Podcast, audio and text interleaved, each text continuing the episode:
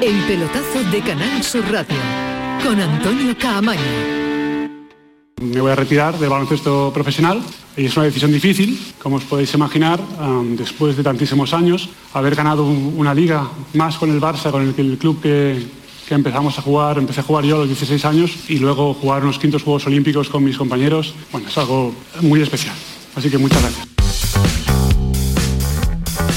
Punto y final. El mejor jugador de baloncesto de todos los tiempos no volverá a anotar una canasta más. Pau Gasol ha anunciado, lo acaban de escuchar esta tarde, que abandona la práctica profesional del deporte que le ha convertido en una estrella mundial. Con 40 años y con un eh, palmarés espectacular, se va toda una leyenda del baloncesto español, europeo y mundial. Así que no vamos a disfrutar ah, más de Pau Gasol en las pistas, pero seguro que lo disfrutaremos eh, fuera de ella porque tiene todavía mucho que contar, tiene mucho que hacernos eh, disfrutar y aportar al deporte al que le ha dado al que le ha dado gloria. En un ratito vamos a estar con uno también de los jugadores de baloncesto andaluz, también más importante en esa época que ha compartido experiencias, vestuario, tristezas, logros, ha compartido mucho el protagonista que en un ratito va a estar con eh, nosotros. Pero mañana vuelve a competir la selección en la Liga de las Naciones. Se reencuentra con Italia, que le eliminó al conjunto de Luis Enrique, lo recuerdan, en las semifinales. Y ya saben que aún se está analizando esa convocatoria. Es un no parar. Cada vez que Luis Enrique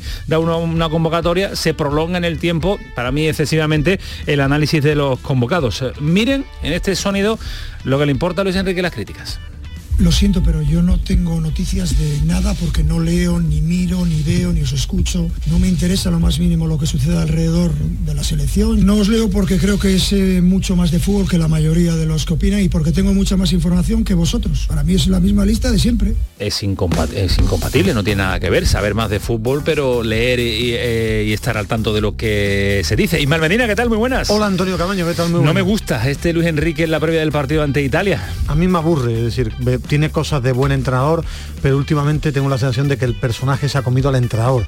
Cada día se parece más a Clemente, eh, tensión. Repito, me aburre también. Hay una parte de, o, o también el, el periodismo nos tenemos que mirar el ombligo, pero Luis Enrique cada vez que habla le encanta un lío, una bronca, me recuerda al pasado en vez de ser natural y normal hablando de fútbol. Pues eh, además con eh, un partido tan especial como es el partido de mañana, yo creo que había que obviar a lo mejor eh, algunas respuestas, no las preguntas, porque para eso estamos los medios de comunicación y los periodistas para hacer eh, preguntas, pero mucho mejor pasar a desapercibido. Después nos vamos a meter en el detalle del análisis de la previa del partido, de lo que puede aspirar España, de qué opciones tiene para el once titular. Vamos a estar con Pedro Lázaro para que nos cuente esa previa del partido. Pero ha habido también una imagen del día, la imagen en el Sevilla, la imagen de Monchi. A ver, es una imagen habitual porque Monchi suele acudir a los entrenamientos, pero hoy era especial porque venía el, el Sevilla de una derrota ante el Granada. Ha estado charlando con Lopetegui, ha estado arropando a la plantilla y ha estado en el entrenamiento en la ciudad deportiva. No es extraño, pero sí hoy era diferente, Ismael. Bueno, ha sido diferente. Es decir, es habitual que él esté en los entrenamientos. Hoy ha escenificado todo el ruido que ha producido la derrota ante el Granada. Ha querido escenificar al- algo de normalidad. Monchi, ¿cómo la ha Dejarse ver, escenificado? ¿no? Ver, ¿Cómo la ha escenificado? En la puerta de la- del campo número 3 de la ciudad deportiva, allí charlando durante varios minutos con Lopetegui, después entrando al césped con Lopetegui, esperando uno por uno a los jugadores, abrazo a Rakitic, Carantoña uno por uno a Claro. todos los jugadores, ha cogido del cuello a Joan Jordán para dialogar con él. Es decir, ha escenificado ante la cámara de. Movistar que estaba allí que estaba con su grupo, que estaba con su entrenador, que estaba con sus jugadores y que ya pasó la derrota ante el Granada. Repito esa palabra, soy reiterativo, muy pesado y sé que no te gusta, ha escenificado que volvía a la normalidad y que él estaba con los suyos. A mí sí me gusta que sea reiterativo. Hay otros compañeros que no les gusta la reiteración. Como por ejemplo Alejandro Rodríguez. Alejandro, ¿qué tal? Muy buenas. Buenas noches, Camaño, ¿qué tal? te- Ismael, ¿cómo estás? Hombre, está Alejandro. Está Alejandro, pero, hombre, no va a Siempre, estar. siempre no va a estoy, estar, siempre estoy, ¿te- siempre te estoy. gusta? Además, quiero empezar por una cosa. A ver. Eh, tiene razón Luis Enrique, pero el tanto por ciento pequeño que sabe más de fútbol que él del periodismo es Ismael Medina. No, no, ni mucho menos. No, empieces así, ¿eh? Uno le dé, no, le dé, no, me no, gusta mucho el del fútbol. mundo. Me gusta No, mucho no, el fútbol, no entiendo, no entiendo tanto de fútbol. Lo que tiene- sí, lo que Sí, me, sí. me gusta aprender y que me expliquen las cosas, que no me traten como como a, que no me Que te intenten lo escenifiquen. A ti te gusta que te lo escenifiquen. Bueno, Todavía no hemos empezado, estamos en la presentación del programa y ya tengo a los dos liados. como Madre teníamos mía. a Rubio hoy en, en el programa no quería Espérate, estar ya con lo nosotros. estás anunciando, ya lo estás anunciando. ¿Cómo te adelantas? Eh, En el Cádiz, que parece que se cierra el capítulo de Vallecas. En Málaga, que están de fiestas, que cumple años la Rosaleda, un clásico también del fútbol eh, nacional. El estadio de la Rosaleda y de fiesta también está pues eh, Rubi, que tiene a su equipo líder de, en segunda división. ¿Se confirma que no quería estar en el estudio porque estaba Rubio Alejandro o no? ¿no? Mm, En absoluto. Para mí es un honor. Para mí es un honor poder compartir eh, entrevistas con Rubí. 11 y 9, un honor es estar una noche más aquí en el pelotazo, ya lo saben, Antonio Carlos Santana, Kiko Canterla, Paco Tamayo. Vámonos al lío porque la noche se presenta interesante. Comenzamos. El pelotazo de Canal Sur Radio con Antonio Caamaño. La mañana de Andalucía con Jesús Vigorra. Un programa informativo. Tenemos alguna última hora que ha trascendido. de entretenimiento Y día de la vaquita marina que felicitamos a todas las que te ayuda Que está aquí Joaquín Moekel para ti. ¿Qué te pasa, mujer? y te divierte. Pues yo en la hoguera pondría unos filetitos de secreto ibérico, pondría... La mañana de Andalucía con Jesús Vigorra. De lunes a viernes desde las 5 de la mañana. Quédate en Canal Sur Radio, la radio de Andalucía. ¿Nos vamos? Sí, espera, que quiero escuchar la fecha ganadora en el último sorteo de mi día de la 11. 21 de mayo de 2010. El día que salí de cuentas. María, qué memoria. ¿Qué va? Pero hay fechas especiales que no se olvidan. Y más si te toca uno de los miles de premios que cada lunes y cada jueves puedes conseguir con mi día de la 11. ¿Y cuándo dices que naciste tú? 11. Cuando juegas tú, jugamos todos. Juega responsablemente y solo si eres mayor de edad. Ven a Jaén, ven al paraíso. Descubre los paisajes de nuestros parques naturales, nuestro oleoturismo. Viaja a la historia a través de un patrimonio único del que es protagonista el mejor renacimiento. Ven a Jaén, a escaparte, a desconectar, a no parar. Diputación Provincial de Jaén. Jaén Paraíso Interior. Destino seguro. En este mes de octubre, únete a Social Energy y di no a la subida de la luz. Ahorra hasta un 70% en tu factura con nuestras soluciones fotovoltaicas y aprovecha las subvenciones de Andalucía. Pide cita al 955-441-111 o en socialenergy.es. Solo primeras marcas y hasta 25 años de garantía. La revolución solar es Social Energy. Vacúnate por amor. Por tu madre. Por tu abuelo. Por tu hijo. Por tu amiga. Vacúnate contra el COVID por todas las personas a quienes quieres y sigue salvando vidas. Junta de Andalucía. Atención, tenemos ya. Salta al ciberespacio la nueva app de Canal Sur Radio. Con una alineación impresionante. Canal Sur Radio, Radio Andalucía Información, Canal Fiesta, flamencoradio.com y Canal Sur Radio Música, todo un pelota. Señores, y con la plataforma de podcast y todas las emisiones locales y todos los programas para oírlos a cualquier hora. Es muy versátil, actúa en todos los terrenos y no renuncia a nada. El bar dice que acierta. Gana el partido seguro. Hace mucho que no se oía nada así. Es la nueva app de Canal Sur Radio. ¡Bájatela! Quédate en Canal Sur Radio, la radio de Andalucía.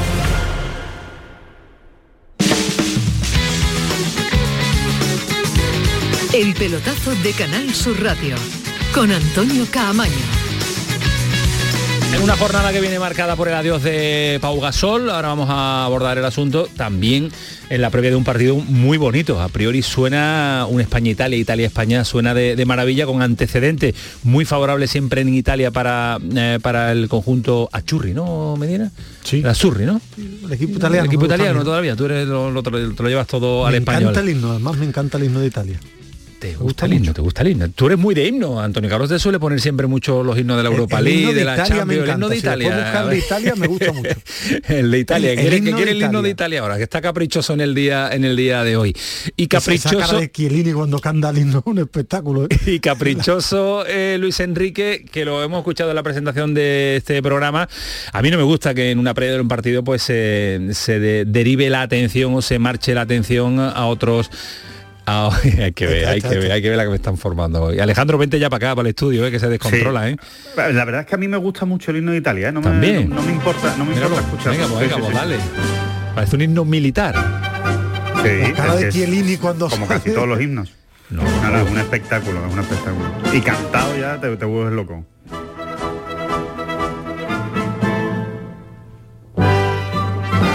Pero bueno, mañana vamos a intentar que suene más el español Que el otro, que por el supuesto. italiano si Luis Enrique y su equipo y su decisión eh, nos deja. Eh, Pedro Lázaro, ¿qué tal? Buenas noches. Hola, muy buenas noches a todos. ¿Te gusta amigos. también el himno italiano a ti o no? El Fratelli d'Italia. Y he tenido la suerte de hacer muchos partidos de Italia y España. Que es un y clásico, es un ¿eh? momento importante, sí, sí. Es, que un se- momento... La verdad es que meten casi el primer gol con el himno. No, mañana no, mañana no. Eh, está haciendo la previa y ahora saludamos también a Juan Jiménez, está haciendo la previa, eh, no sé, se habla muy poquito de fútbol, ahora lo vamos a intentar nosotros hablar de, de fútbol, pero el capítulo 1 lo empieza Luis Enrique con el que los medios no saben nada, que sé yo, más que vosotros, que no escucha ni lee nada. ¿Te lo crees?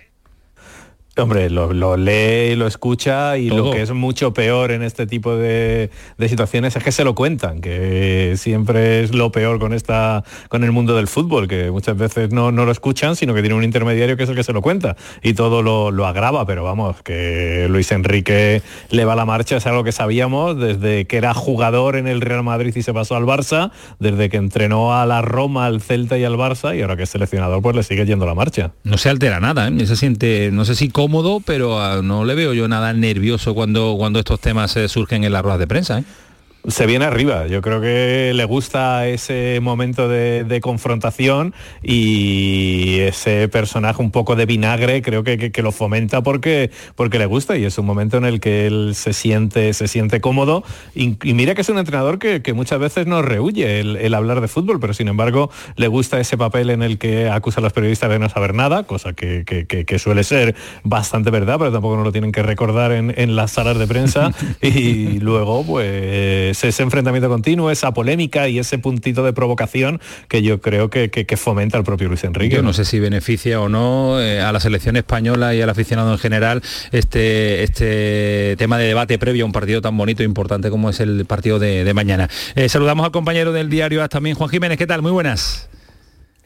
Hola Camaño, ¿qué tal? No se pone nervioso Luis Enrique, pero no sé si gusta a la selección española o, o pensáis que sí, que no, que se puede convivir con ello, o está acostumbrada ya el combinado nacional a convivir con este estado, no de tensión máxima, pero sí eh, de distensión ¿no? De- entre, entre la selección, y, eh, Luis Enrique y los periodistas.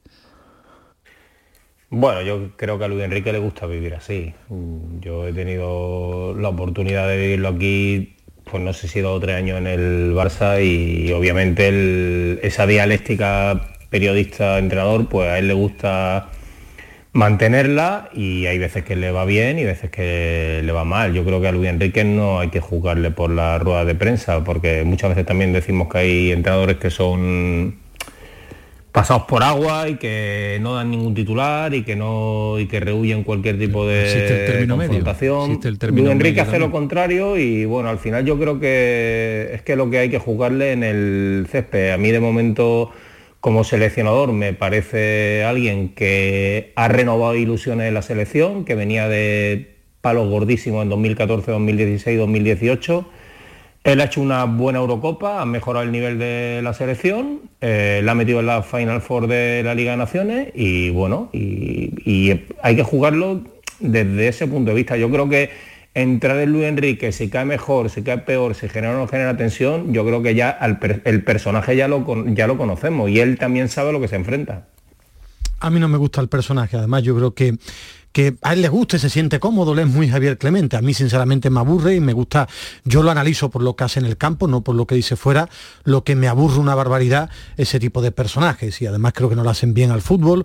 A mí me gustan más los entrenadores que pueden hablar en una rueda de prensa normal, explicarte y después ya si son buenos entrenadores lo que- bordan. que- es que reta permanentemente, no Sí, sé a mí, si a mí me es aburre un reto porque, permanente a porque los me aburre periodistas. este tipo de personajes como Clemente como ma- eh, perdón Luis Enrique como me aburría Clemente yo tengo ganas de ver mañana España a ver cómo compite a ver si la gente joven es capaz de dar un paso al frente de, mirar a la cara a Italia que ahora mismo está por encima de España en selección en resultados viene de ser campeón de Europa a mí me agrada ver mm, observar mañana qué es capaz de hacer Luis Enrique y los jugadores en casa de Italia en un partido bonito el resto es un personaje para mí aburridísimo ya Se le compitió Pedro en el, en el europeo. ¿Seremos capaces mañana de competirle también a Italia? Yo creo que partimos claramente como víctimas. O sea, el cartel de favorito lo tiene clarísimamente, clarísimamente Italia. Hoy ha defendido su convocatoria Luis Enrique, como es lógico, con nombres raros que han salido a la palestra y que han elevado a categoría de polémica esta convocatoria para la Liga de Naciones. Ha defendido en concreto la, figura y la convocatoria de última hora de, de Sergi Roberto.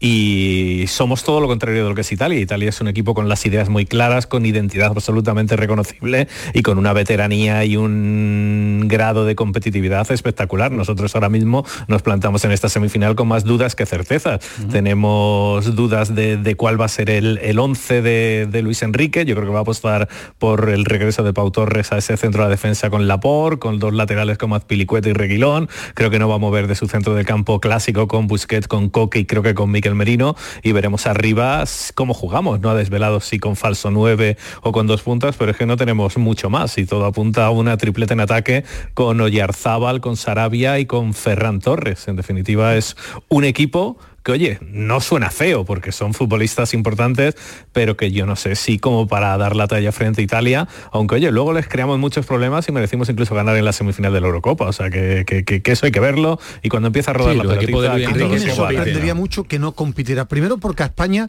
le viene mejor no ser favorita, si llega a ser España contra Ucrania, te digo, puede tener problemas, yo creo que, que España va a competir, primero porque no hay tanta diferencia en mejor Italia ahora mismo, pero en el fútbol ya no hay tanta diferencia y después porque yo creo que a España le viene bien salir con el traje de, de, víctima mañana.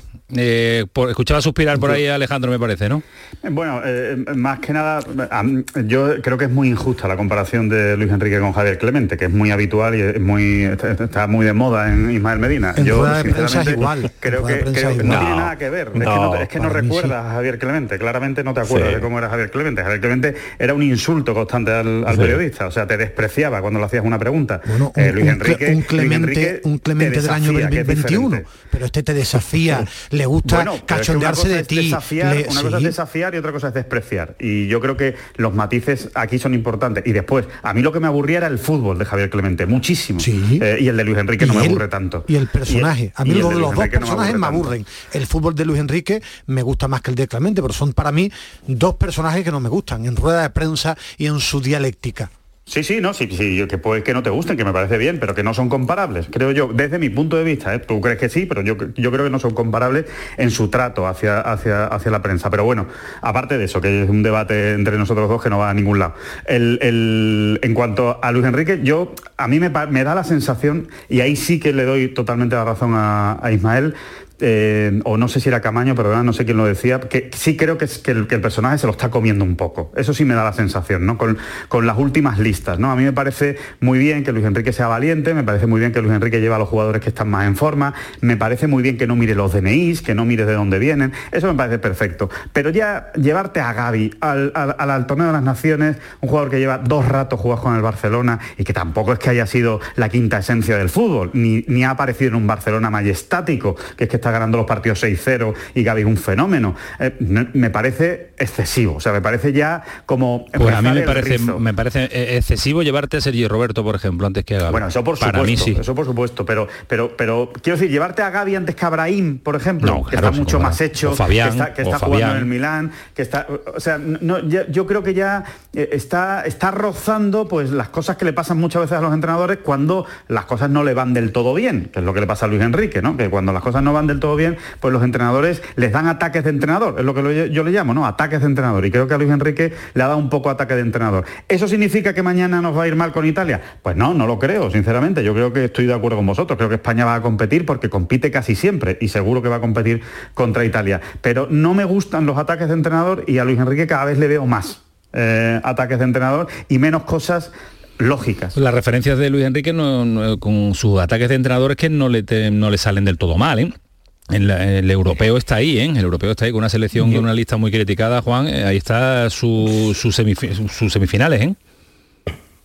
A ver, yo es que creo que, que Luis Enrique sí ha encontrado identidad en la selección y, no es fácil, porque después de un proceso y de una travesía del desierto brutal y con los jugadores por los que él ha apostado, no era sencillo. Yo creo que la selección, igual que pudo estar en la final de la Eurocopa, pues seguramente igual se pudo quedar fuera en octavos de final, porque obviamente no es una selección fiable, pero sí, a, mí en la Eurocopa sí me parece una selección reconocible desde el primer día y me lo sigue pareciendo incluso en partidos de clasificación que no ha terminado de jugar bien como en Kosovo o como, contra Grecia. Pero creo que Luis Enrique eh, tiene una idea muy clara de lo que quiere, de lo que hace y está preparando a su selección para el Mundial eh, porque está convencido de que va a estar.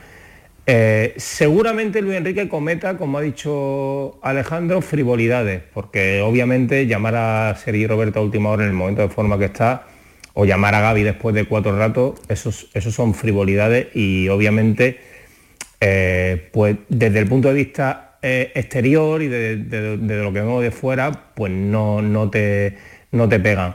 Pero en conjunto lo que está haciendo él con la selección, y por tanto yo creo que es que hay que darle ese crédito a mí me está convenciendo y me parece una selección que tiene una idea de juego que además es valiente, que tiene vigor, que es joven, que tiene energía y que obviamente cuando tú tienes un equipo tan joven, pues a veces eh, pierde porque es menos experta o comete errores, pero en general creo, y por eso digo que yo creo que llevar esto al terreno de la de la sala de prensa o de lo lleva él, Juan, es que no es, un argumento nuestro, si es que él, lo lleva él, lo pone encima de la mesa. bueno, a ver, a, ver, hablar de fútbol, pero hablar de fútbol es, por ejemplo, porque no se le puede preguntar, a mí sí me sorprende que no vaya Brahim o Ander Herrera que están jugando en el Milán sí, pero bueno, y puede decir mira porque creo que un centrocampista me da tanto de fútbol pero Ismael esa situación de tensión es que yo, yo por ejemplo ¿eh? pero Ismael por ejemplo yo te escuchaba el otro día con Lopetegui y le preguntas por la posición de la mera en el falso 9 y Lopetegui te contesta secamente ¿qué buscaba? Lo mejor para el tengo que insistir. Ya ¿eh? está. No, pero, pero te quiero insistir dos veces em, porque es, que tampoco le gusta a Lopetegui. Pero ¿por qué no puede explicar algo de fútbol? ¿Por qué el entrenador cree que está por encima del Porque los entrenadores quieren dar la imagen de que nosotros no tenemos ni idea de fútbol para, para hablar con ellos de fútbol. Muchos entrenadores. No, no, pero a ellos, ellos piensan eso. Pero ¿por qué al aficionado no le puede explicar algo de fútbol? Bueno, porque el, intermediario que es el periodista, no, para ellos no tiene ni idea de fútbol no tienen el título y dejan de explicar, dejan de los entrenadores, si está muy claro, los, los entrenadores dejan de explicar las cosas que hacen, la mayoría, ¿eh? no todos, ¿eh? pero la mayoría, dejan de explicar las cosas que hacen cuando le va mal cuando le estás preguntando por un error. porque Luis Enrique, Enrique ni, mal ni bien, es su lista y ya está, y él tiene que defenderla. Cuando le, va bien, cuando le va bien, Luis Enrique se explaya y se pone a hablar de por qué ha llevado a este portero, por qué ha llevado a este delantero y que si lo que le ve a este jugador. No, no, Luis Enrique es de los que se explaya y le gusta. Mañana. pero cuando le va bien. Mañana con el resultado ya encima de la mesa, pues eh, también nos explayaremos nosotros en el análisis. Pedro, lo contamos mañana, ¿no? En una jornada interesantísima. Sí, sí, totalmente. Es un título, lo decía el propio Luis Enrique, Sergio Busquets y los jugadores. Ha sido el mensaje en este último entrenamiento. Están en San Siro, están en las semifinales, es ya todo un premio y se pelea por un título, por lo que la radio de los andaluces va a estar lógicamente contando el partido. Y lo va a contar Pedro Lázaro en el día de mañana, ese clásico Italia-España.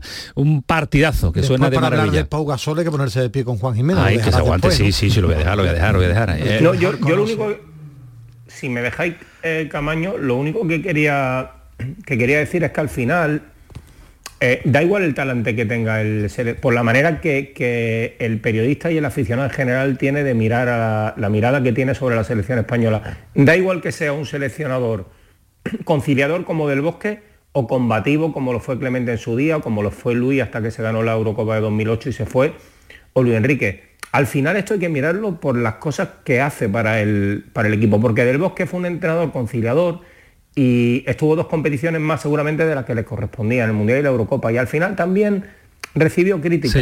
y era súper agradable para la prensa y súper conciliador para la gente. Pero es, así, cuando deja uno de ganar también se lleva, tiene, tiene sus críticas. Eh, mañana lo abordaremos. Gracias Pedro.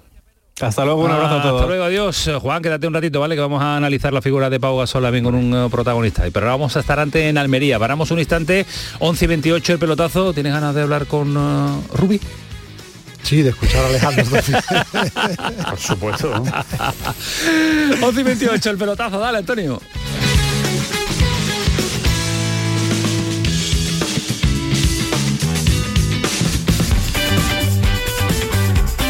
El pelotazo de Canal Sur Radio con Antonio Caamaño.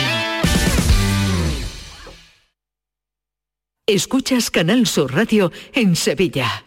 ¿Sabes que en Concesur dos hermanas te regalan la luz de emergencia V16 homologada? Ven a realizar el mantenimiento de tu Mercedes y llévatela totalmente gratis hasta el 31 de octubre solo en Concesur Dos Hermanas. Infórmate en grupoconcesur.es o en el teléfono 955-634-400 marcando la opción de cita previa. Yo ya no pago por mi consumo y digo chao, digo chao, digo chao, chao, chao, a tú lo mismo. Vente conmigo, nuestro petróleo es el sol. Dile chao. Bienvenido al autoconsumo. Dimarsa.es Oye, ¿qué pipas estás comiendo? ¡Qué buena pinta! ¿De verdad me lo preguntas? ¿No las reconoces? Pipas hay muchas en el mercado. Sí, pero pipas reyes son las auténticas, las de siempre, con sal y sin sal. Incluso las del león son de frutos secos reyes. Que sí, que sí, me ha quedado claro. Frutos secos reyes, tus pipas de siempre.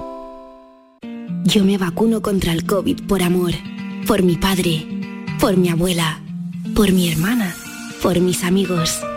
Me vacuno porque los quiero y sigo salvando vidas. Vacúnate por amor. Vacúnate contra el COVID. Junta de Andalucía. Mientras duermes, hay mucha gente de radio. Gente que está viajando, limpiando, conduciendo, repartiendo, vigilando. Toda esa gente forma parte de un club y están en la mañana de Andalucía, el club de los primeros de Canal Sur Radio, con Charo Padilla. De lunes a viernes desde las 5 de la mañana. Quédate en Canal Sur Radio, la radio de Andalucía.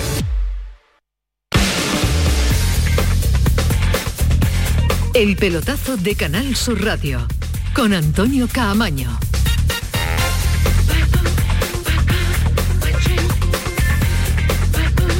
Estamos en eh, Almería, porque en el día de ayer contábamos el partido, la Almería es líder después de vencer en Montilivi al Girona 1-2 y un Almería que se está reencontrando, en Almería que nos tiene muy pero que muy ilusionado y mucho tiempo que teníamos, eh, que llevamos para hablar con Rubí, teníamos ganas de saludar al entrenador del Almería. Entrenador líder de, primer, de segunda división, entrenador líder de la Almería, ¿qué tal? Buenas noches. Hola, buenas noches. Qué bien suena eso del líder de segunda división, qué alegría más grande nos da. Bueno, muchas gracias. Eh, pues, ya sé que es un tópico, que esto es una carrera de fondo Sí. y solo estamos en la jornada 8, pero yo prefiero disfrutar de esta situación y vamos a ver cuánto tiempo somos capaces de hacerla durar.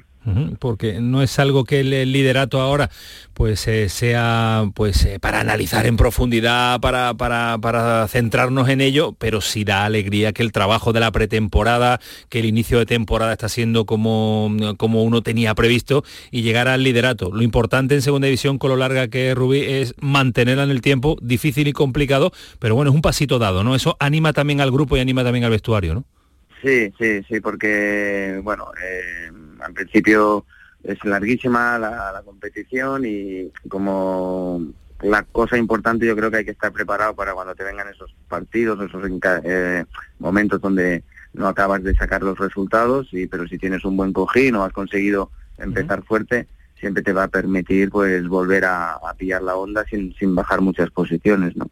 Entonces, pues bueno, contentos porque ya no solo por nosotros, sino por la afición, que se está animando a, a sacarse abonos y vamos a ver si podemos hacer un ambiente bonito toda la temporada aquí en los Juegos del Mediterráneo. Porque al margen del cuerpo técnico, al margen eh, de los jugadores de la plantilla, Almería necesita alegrías, eh, porque eh, está siempre ahí, po- po- posibilidad de ascenso, playoff, después se lleva el chasco, vuelve, vuelve a ilusionarse con el proyecto, necesita un alegrón importante.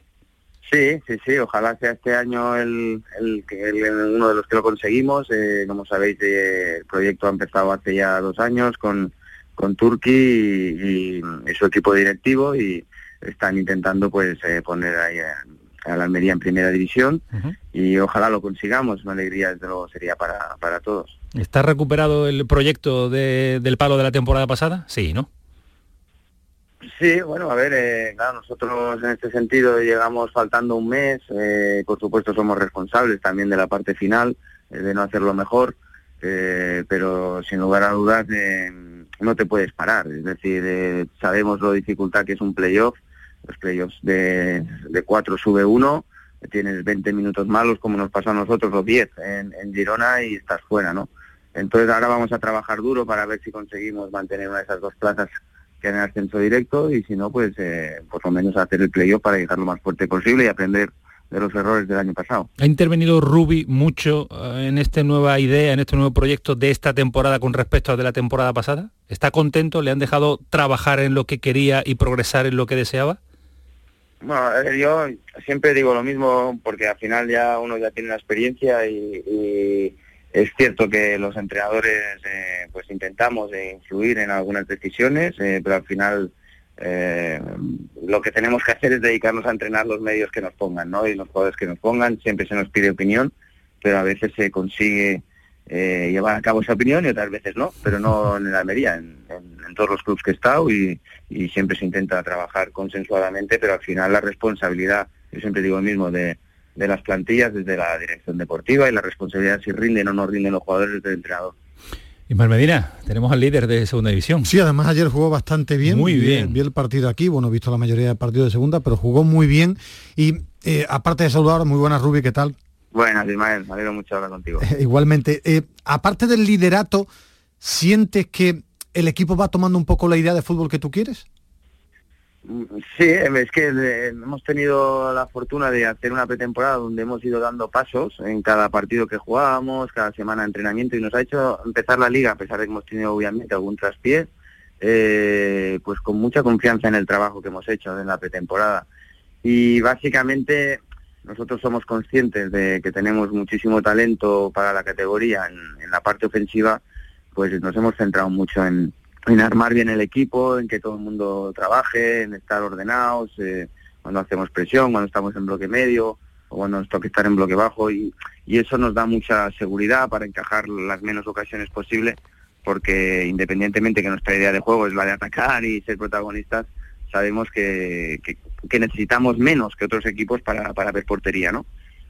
¿Cómo es trabajar con Sadik? Te pregunto por este jugador porque el año pasado llamó mucho la atención, pero también hubo por lo que leía, algunas circunstancias complicadas con él, detalles con compañeros que eran feos, se ha quedado. ¿Cómo es trabajar con Sadik y cómo definirías tú a este jugador? Rubi, tú que ya has trabajado con distintos jugadores en diferentes equipos. Bueno, a ver, eh, él es una extraordinaria persona, es un, chico con un corazón enorme, pero es cierto que también tiene su personalidad y, su, y, sus prontos, pero como, como otros jugadores. Lo que pasa que él eh, en este sentido, pues eh, quizás es más llamativo cuando hay alguna situación de esas y, y él está trabajando para, para mejorar un poquito eso, ¿no? Y de hecho, la prueba la tenemos es que muchos partidos, pues los rivales eh, le van un poquito a buscar o le intentan tal y él, y él intenta cada vez más pues no entrar en alguna provocación y en este sentido yo creo que está mejorando muchísimo, cada vez más solidario con los compañeros.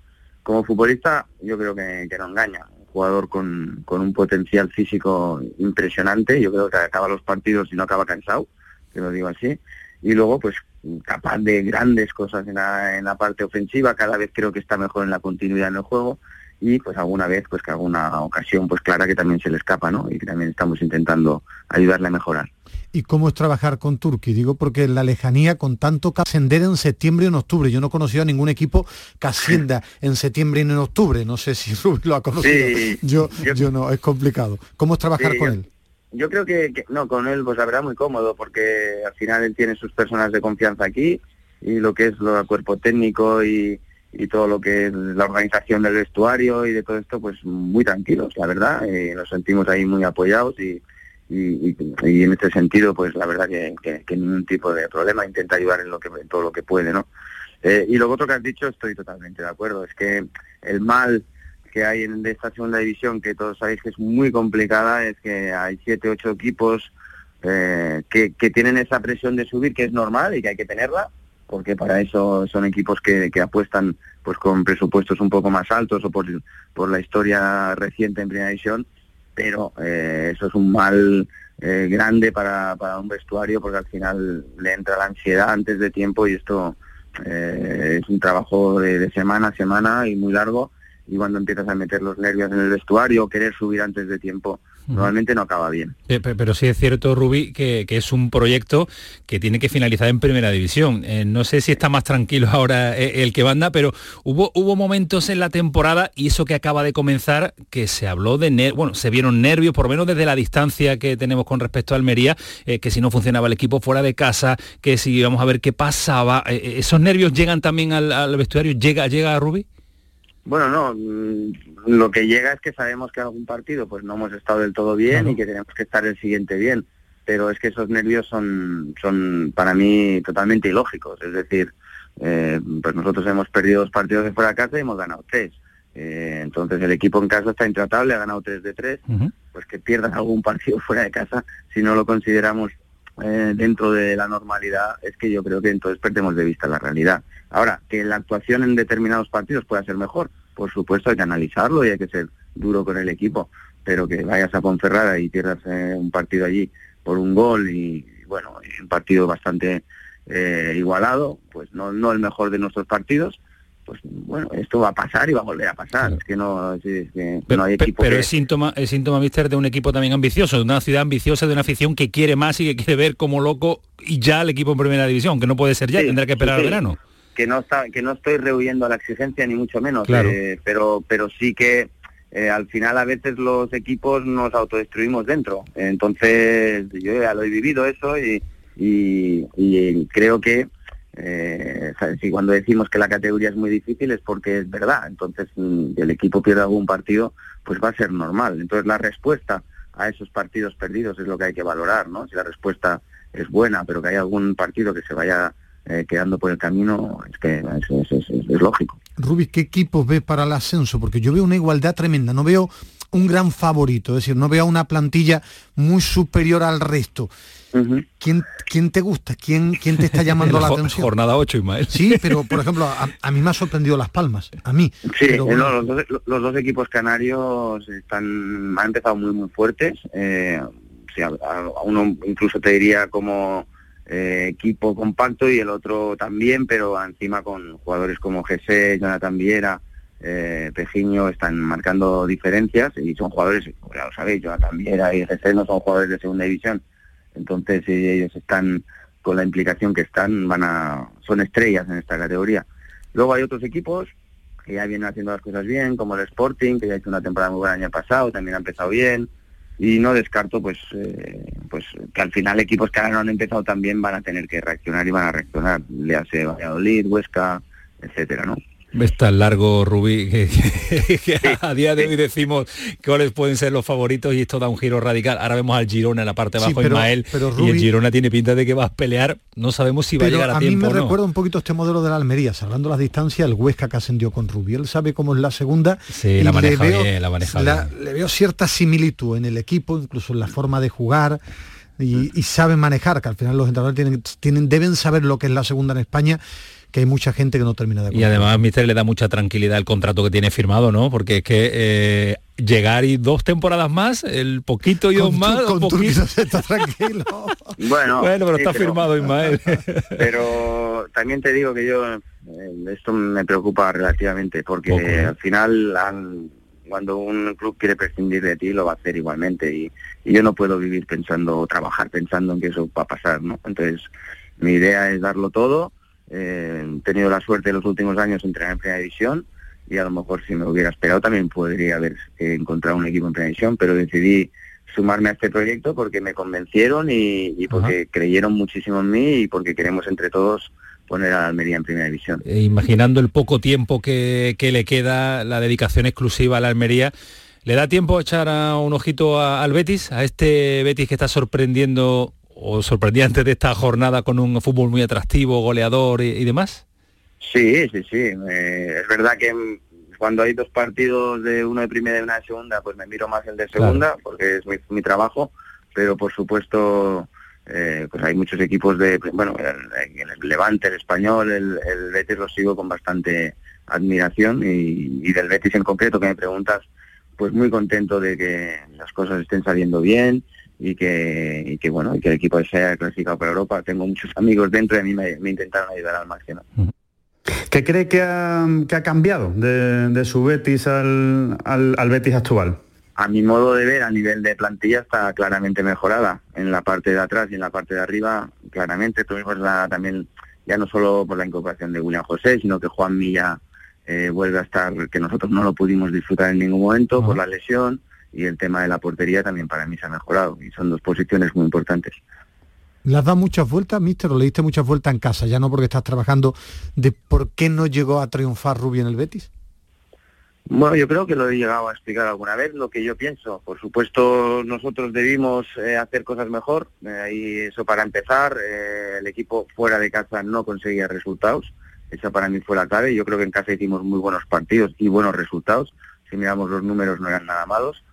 Perdimos al final con el Madrid, con el Barça Atlético Madrid y el Sevilla. Esos cuatro fueron las derrotas y, bueno, y, y luego en el momento inicial el equipo nos costó cogerlo y llevarlo a lo que queríamos, eso también es otra realidad, pero luego, luego lo conseguimos y el problema fue pues que bueno, que como fuera no traíamos nada, el partido de Getafe nos marcó mucho, eh, la eliminación de Copa que la teníamos bastante bien también, eh, en el momento que necesitamos ese pelín de fortuna, pues no, no la tuvimos. Y la prueba también la tienes en cómo fue el final, ¿no? Estoy seguro que si hubiéramos empatado en San Mamés, a lo mejor también se podría podido ganar al español en el siguiente partido que era el colista y no sé qué hubiera pasado. Pues sí, son detalles que, marcan una tendencia, detalles que marcan una temporada y detalles que marcan también el, futuro de, los entrenadores, que es así, Medina. Una, curiosidad, ¿sigue, jugando su hijo al fútbol o no?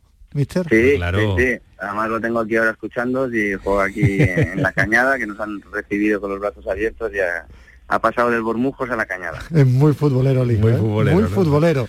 Qué bueno. Buen equipo, buen equipo también el Bormujo, muy buen equipo que tiene, muy buena cantera y buen trabajo de, la escuela de fútbol en Bormujos en, sí, señora, de verdad.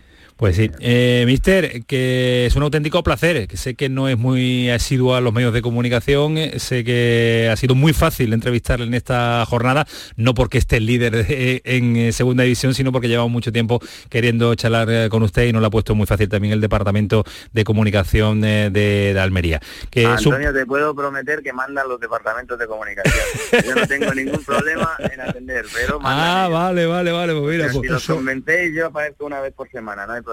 Es verdad porque incluso yo viví que las entrevistas con Movistar, incluso él abrió su casa para los programas con José Sanchís, con Axel, con Valdano, que abrió su, casa, aparte de charlar de fútbol, que a mí que soy muy futbolero siempre, siempre gusta. Ah, y los departamentos de comunicación, eso queremos mucho a, Juanjo, porque llevamos mucho tiempo queriendo hablar con, eh, con Rubi en este programa, en este espacio nocturno de deporte que se llama El Pelotazo. Eh, mister, toda la suerte del mundo, que ojalá podamos hablar mucho, que sería señal de que todo marcha de maravilla y que a final de temporada, que Ismael y yo tenemos muchas ganas con todo el equipo del Pelotazo de desplazarnos hasta Almería para contar y vivir en directo lo que sería la fiesta del ascenso. Se ¿eh? el pelotazo allí, ¿no? Hombre, claro, hombre, de, eso nos comprometemos, ¿no, mister? Sí, hombre, sí. Vamos allí, hacemos el programa.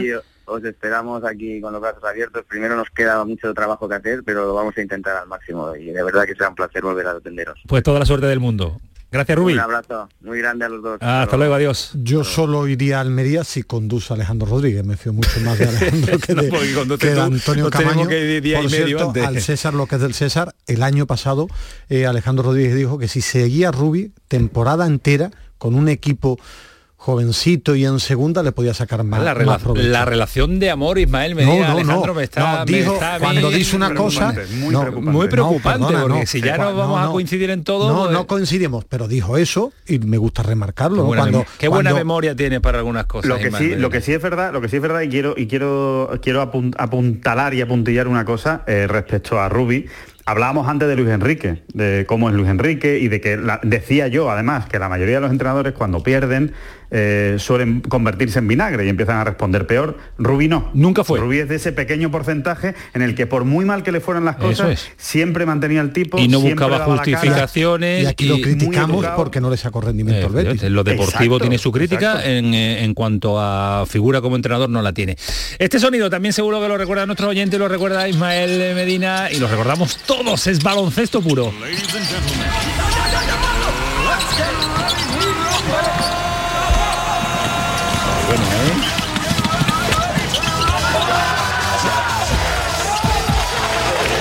Y esta sintonía, si no la montó Juan Jiménez, no la, montó otro, la montó otro y el parque. Juan, se marcha Pau Gasol. ¿Esto qué significa en la historia del deporte español? Uf, pues mucho, mucho, hombre. Yo creo que obviamente se ha ido hoy el mejor jugador de baloncesto de la historia del baloncesto español y para mí eh, está en un ranking muy alto como, como mejor deportista de la historia de, durante mucho tiempo yo, yo discutí su figura incluso a la de a la de Nadal. Lo que pasa es que la de Nadal se ha gigantado con el paso del tiempo, pero no tengo dudas de que se va, eh, bueno, un, personaje gigantesco, ¿no? Porque para mí ya más allá de, los méritos que ha hecho con la, con la selección, de ganar un mundial, de las tres medallas olímpicas, de los de tres Eurobásquet, para mí alguien que se fue a la NBA en el año 2001, que en esa época era irse a la luna, claro. Eh, ser rookie del año, ganar dos anillos, jugar una franquicia como los Lakers, eh, bueno, eh, yo creo que hoy se va un, un, auténtico personaje de la sociedad española, más, incluso más allá del deporte. Pues espérate un momentito, Juan, porque nos escucha alguien que compartió vestuario desde muy jovencito con él en esos juniors extraordinarios, esos juniors de oro que han dado tanta alegría. Carlos Cabeza, ¿qué tal? Buenas noches. ¿Qué tal? Buenas noches. Que Pau Gasol dice adiós. Este es el año en el que os marcháis muchos.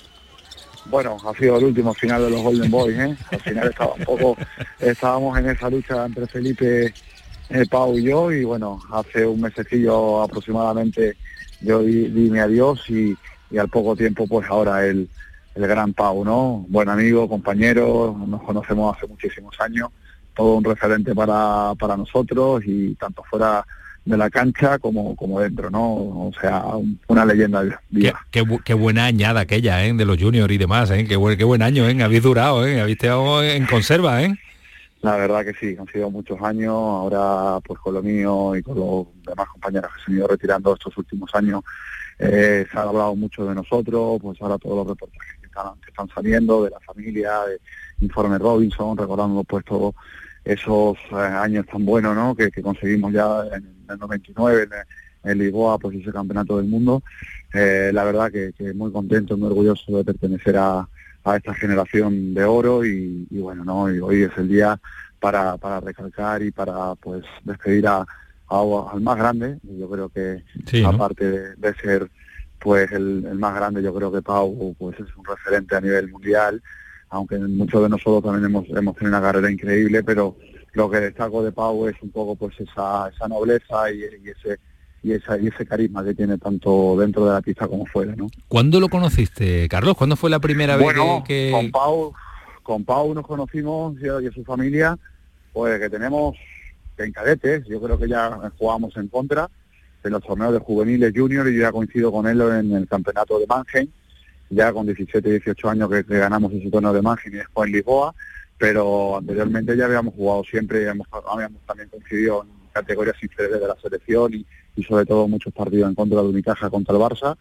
y la verdad que, que es entrañable, ¿no? Era un chico muy especial, un chico que le gustaba pues la medicina, como le gustaba a su papá Agustín, Marisa, sus padres con la educación que, que, siempre le habían dado a él un chico muy muy noble que, que bueno que se dio cuenta pues que tenía esa habilidad y esa altura y ese desparpajo que corría como un los 15 y corría como yo como un base no ahí me di cuenta de que el tío iba a ser un extraterrestre.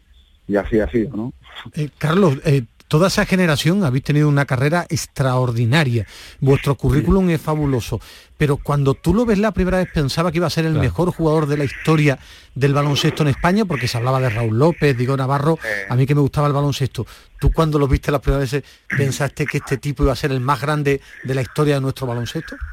A ver, si te digo que sí te engaño, ¿vale? Al principio, sobre todo con más edades tempranas, pero sí es verdad que yo ya cuando me empiezo a dar cuenta un poco de Pau cómo va mejorando y cómo su cuerpo va cambiando, ya es después un poco de, esa Copa del Rey en Málaga claro. que él hace aquí, ¿no? Que yo creo que él ahí da un paso de gigante, ¿no? Yo, yo creo que él por su por su, eh, su cuerpo y, y la manera un poco pues que, que, él desarrolló un poco más tarde, quizás a lo mejor le costó un poquillo, como él ha comentado hoy, pues era muy delgadito, y, yo creo que cuando ella se formó un poco y entró la primera, en el primer equipo del Barça y jugó esa Copa del Rey en, Barcelona, sabíamos que Pau iba a llegar muy lejos porque porque tenía esa capacidad, tenía tenía mucho que mejorar y allí en Estados Unidos pues cogió su peso, cogió su kilo y en Memphis yo creo que él explotó y, bueno, ¿no? Y después a posteriori consiguió pues esos anillos con los Lakers, etcétera, etcétera, ¿no? Pero de un principio pues eh, bueno, se sabía que podía ser un buen jugador porque tenía cualidades, pero quizás no llegar a, ser el jugador pues con la carrera que ha terminado. ¿Y qué tiene Pau Gasol como persona para que todo el grupo de esa generación, eh, él sea uno más en imágenes de televisión, tú que lo has tratado mucho, digo porque en el deporte la gente se endiosa muy fácil. Él al final ha sido campeón de la NBA, una estrella en la NBA y casi diferente a Pau Gasol que cuando iba a la selección por las imágenes, ¿eh? y me gustaría que me contaras tú alguna anécdota, desde fuera se veía como uno más con ustedes. Es que era uno más, ¿no? Pero bueno, todos al final en esas generaciones que eran un poco así, eh, éramos chicos que nos divertíamos, que, que, teníamos pues esas características de pasárnoslo bien fuera de la pista y después pues tener pues esa generación de tanto talento y tanta altura y, fortaleza y que, que, tenía pues ese equipo y Pau pues es lo que te digo no era un chico pues le gustaba estudiar él tenía en su cabeza pues que a lo mejor pues no se iba al Barça que se iba pues a jugar pues la, la a intentar buscarse para aprender inglés y irse a jugar en una universidad americana pues él estaba estudiando medicina y bueno, era un chico, un adolescente, pues que, fue creciendo, pues como todos nosotros, y hasta que pues, pues, conseguimos ese año pues quedar campeones del mundo, y yo creo que ahí eh, a todos nosotros pues se nos abre un camino, ¿no? Viene un cambio generacional, y, ya posteriori pues ya cada uno de nosotros ya vamos a firmar contratos importantes con otros clubes, ¿no? Y Pau, pues eso, Pau es, es ahora es una persona que, en estos años quizás pues por, por, por, nuestros trabajos o por su forma de vivir y por donde él se ha movido, pues a lo mejor lo ve mucha gente pues con, con que es difícil, ¿no? El poder conectar con él, porque es una persona, aparte de ser súper alto, que lo ve todo el mundo, eh, eh, es una persona pues que lo conoce todo el mundo, es una leyenda, pero cuando estás con él y estás sentado con él, es, es, una pasada, lo que, sobre todo lo que amigo de él es, lo cariñoso y lo, que siempre le gusta ayudar a los demás. Lo, normal que es. Eh, para ir terminando, Carlos, eh, todos sabemos eh, lo que va a significar y de hecho todo lo hemos calificado como el mejor de la historia, en España claramente, en Europa competiría con los grandes también, en la NBA tiene una trayectoria, pero el baloncesto español hay un antes de Pau y después de Pau. Por supuesto, ¿no? Yo creo que sí. obviamente va a haber un antes y un después eh, y, sin duda alguna por todo lo que ha conseguido y por ese cambio también en la NBA, que yo creo que desde que Pau fue, fue ayer, ahora han habido muchos compañeros que también él nos ha abierto el camino para que muchos de nosotros probáramos y muchos de, nosotros se quedaran en la NBA. Yo creo que eso mucha culpa la tiene Pau, obviamente también estaba Tony Parker, eh, pero para nosotros Pau es un, es un antes y un después. Yo creo que la generación de oro. Yo creo que el gran problema del baloncesto, a nosotros sobre todo que nos gustan las comparaciones, volver a tener una generación como esa. pasa en el fútbol también, Ismael. esa pero, generación pero en baloncesto creo que se nos va a hacer más largo, más largo, porque y lo que viene no es malo, ¿eh? Sí, lo pero, que está compitiendo tantos buenos jugadores en una misma que destaquen tanto y tengan tanta ambición es muy difícil en el deporte. ¿eh? Y sean un equipo, porque no eran una selección, eran un equipo cuando cuando se juntaban. Eh, ya vamos descubriendo lo que es el muro, ¿eh? Vais descubriendo lo que es el muro, ¿no? Bueno, ha habido todo tipo ahí de, comentarios, que es el muro defensivo, que es el muro tal, pero me parece que ya no cuela, ¿no? Ya no cuela, ¿no? Ya el documental os ha, dejado un poquito, un poquito con el trasero al aire, pero bueno. Pues ese, ese muro, ese muro también ha hecho que se levanten títulos, ¿eh? Ese muro ha hecho, ha hecho, que se levanten títulos, ¿eh?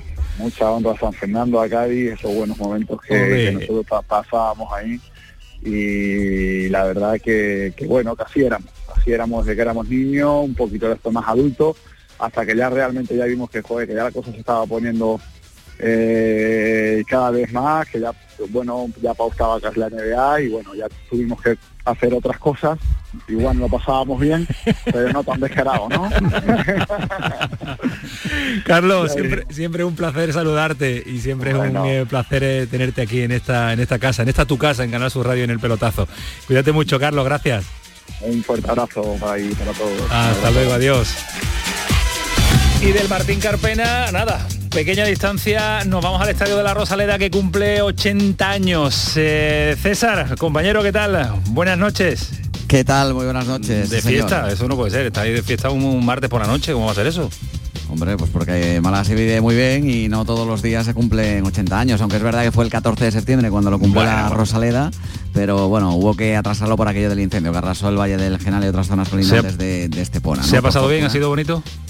Sí, bueno, ha sido un acto sencillo. 3.700 personas, invitados ilustres en el palco como el expresidente Fernando Sanz, vídeos emotivos también con testimonios de jugadores históricos desde aquellos años 40 hasta la época más grande que ha tenido el Málaga con, con la Champions, gente como Camacho, Wellington, el propio Manuel Pellegrini que ha enviado un mensaje también, Salva Ballesta por supuesto, en fin, grandes jugadores del Málaga que nos han ido contando poco a poco cuáles han sido sus mayores vivencias y, y sus mayores logros dentro de lo que es la bombonera malagueña que es como reza Sí. el, el himno del Málaga Club de Fútbol. Bueno, pues un día de fiesta. A ver si mañana pasado, César, hablamos de una cosita que nos tienes que contar eh, sobre Antoñín, ¿vale?